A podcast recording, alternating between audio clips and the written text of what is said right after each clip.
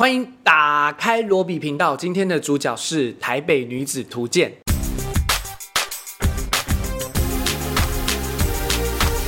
这部话题性很高的电视剧上周才刚刚开播，除了有站南北、站中和、站捷运这些话题之外，刚看完前两集的我，想要跟你聊聊关于《台北女子图鉴》你应该要知道的十二个关键字。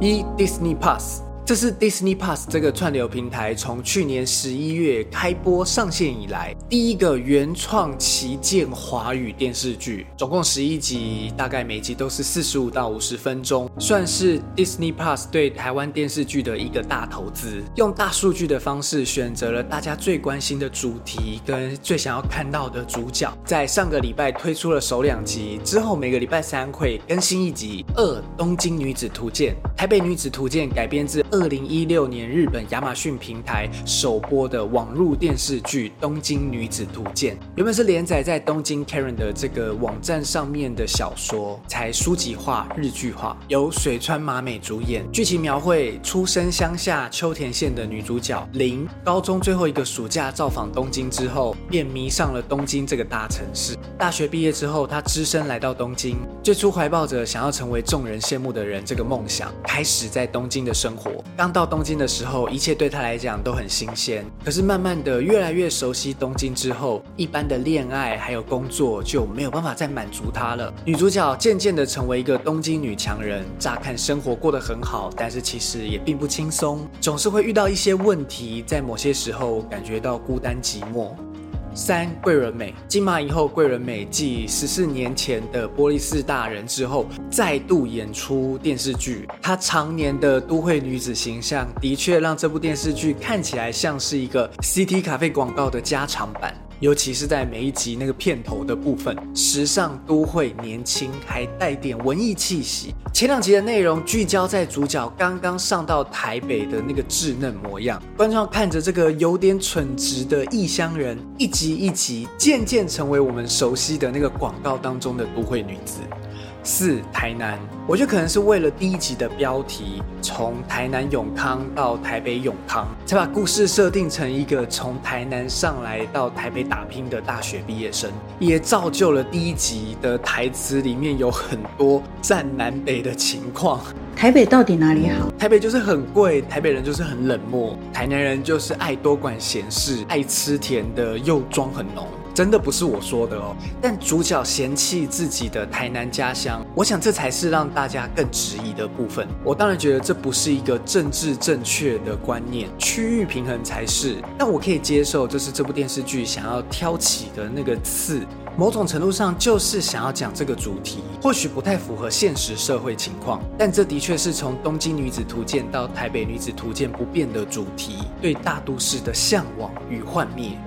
五台北人。主角想要成为的台北人是什么？我想这对每个住在台湾的观众来说都有不一样的想法。这也是我觉得前两集不够清楚、有点可惜的地方。什么是台北人？什么是主角的那个目标？我猜有可能是第一个出场由天心饰演的那个小阿姨。可是主角似乎没有表达出对小阿姨足够的憧憬。中间还有表姐的角色，以及主角小时候去台北看到的那些路人，那些台北人，但似乎又让人。觉得没有那么的台北，反而我只能说，每一集的片头里面那个桂纶镁的模样，比较像是我们心中那个要去追求的台北人。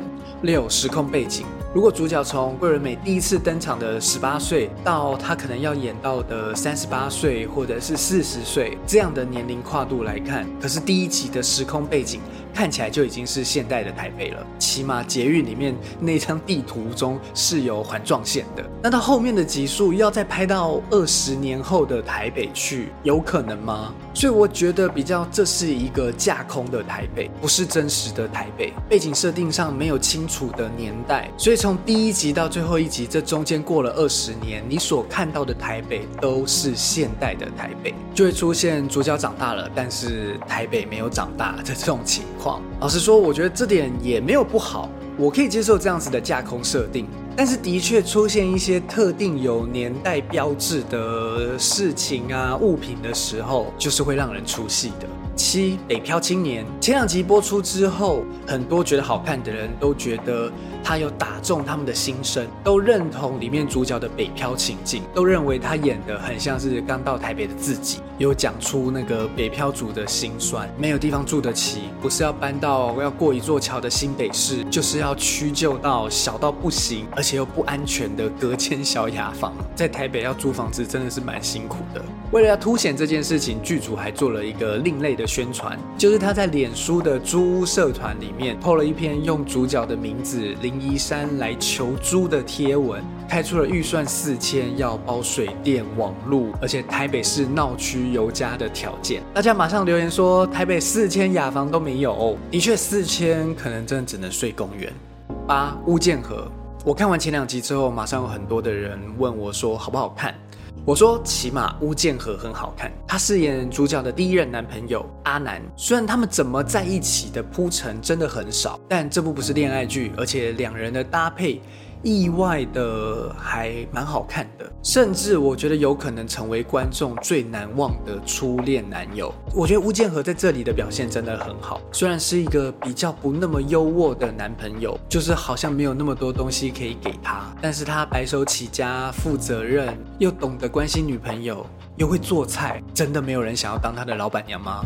这部剧后面已经预告了，也会有很多的大牌男星在登场。那不管怎么样，巫建和已经把这个第一棒、最单纯、最互相扶持的第一个男朋友诠释得很成功。希望后面接棒的也这么好看。九台南帮跟着主角林一山一起来到台北的，还有林思雨饰演的妹妹，夏雨乔饰演的闺蜜，还有王伯杰饰演的青梅竹马的饼店小开。这三个人的戏份看起来目前都还没有正式的展开，我不知道他们会不会有一条主线的剧情。但他们三个人应该就像是我们观众一样，要看着这个林一山这个主角度过整部剧的这个成长的过程，陪伴着他，或者看着他慢慢的改变。其实台北人不会多管闲事。第一集的结尾，主角因为白目，所以被表姐责骂。表姐说了一句：“真正的台北人是不会多管别人家的事。”第二集这一句话也再出现了一次。我还蛮好奇这句台词会不会在后面的集数继续出现，也算是这部电视剧中第一个出现的金句。但真正的台北人是真的不会多管别人家闲事吗？我告诉你，真正的台北人是不会多管别人家事。好像有。十职场生态，台北女子图鉴除了爱情、友情之外，还有蛮多的部分聚焦在主角的职场上。毕竟要生存在台北，是要找到一份好工作的。或者说，找到一份理想的好工作才是上来台北的目的嘛？前两集职场的这一条剧情主线都聚焦在主鸟身为一个菜鸟，在职场当中遇到的问题状况。这些状况会让人指着一幕，然后臭骂说：“对，这我也有遇过的那种职场黑暗面。”而主角所展现的正义感，算是目前让人最喜欢他的部分。不过，应该也可以想象。慢慢的，他也会明白，他也会变成剧中的那些主管的模样。就像六月里面讲的，做人比做事重要。十二，我们都曾经是零一三。贵人美说，这部影集会让你有心有戚戚焉的感觉。你不敢说的话，林一山替你说。林一山就像是你的朋友，帮你加油。当年蓝色大门的贵人美想着、思考着，我们会成为什么样的大人？现在台北女子图鉴的贵人美带着我们一起看，我们都成为了什么样的大人？然后跟着林一山去回答。我有成为想象中的自己吗？以上这就是十二点的内容，十二个关键字。我觉得在现今的这个时代，我们或许不如剧中的主角对台北这么的向往。可能曾经的台北有，但现在应该。没那么多，曾经台北才有国家剧院，才有华纳微秀，才有东区西门町。我自己是建议大家在看这部剧的时候，不要把那个台北女子图鉴的台北看得那么重。其实真正的重点还是在女子身上，女性的成长身上。不知道后面的集数是会越来越严上，还是会越来越让你喜欢。起码看起来拍摄手法、技术上面啊，都是高水准的电视剧。